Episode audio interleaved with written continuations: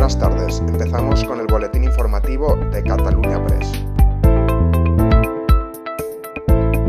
Este lunes os hemos contado a primera hora de la mañana que los científicos españoles que trabajan en la vacuna se quedarán sin empleo antes de que salga al mercado. La Confederación Española de Sociedades Científicas está formada por 84 sociedades que dan voz a más de 42.000 científicos.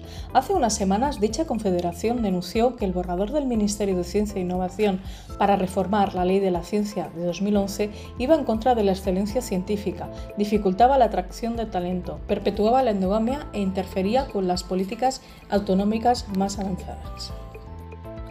Si nos vamos a sanidad, destaca la siguiente noticia.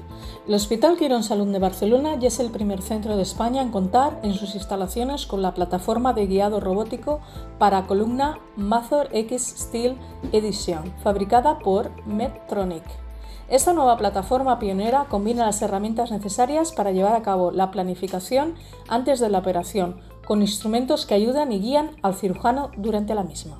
El paciente tendrá con esta cirugía pues mucho menos dolor postoperatorio, tendremos la seguridad de que la instrumentación está colocada como nosotros queremos, en la trayectoria que nosotros queremos, con el tamaño de instrumentación que nosotros queremos y al tener menos dolor, eh, al ser la cirugía mínimamente invasiva, tendrá una recuperación más rápida.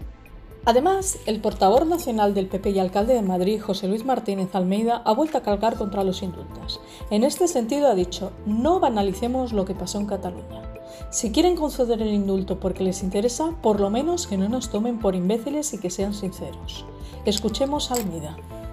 Y creo que para el conjunto de los españoles parece difícil que podamos entender que la convivencia se arregla pactando con aquellos que están dispuestos a volver a dinamitar la convivencia y que no solo lo han dicho, sino que, insisto, tienen la capacidad para poder hacerlo. Pero sobre todo yo le diría al gobierno de la nación, no banalicemos lo que sucedió en Cataluña. Además, este lunes la Policía Municipal de Madrid ha informado que ha rescatado a 16 gallos mutilados y maltratados por su dueño criador. Este ha sido detenido por usarlos en peleas de gallos esto es todo por hoy, seguiremos informando.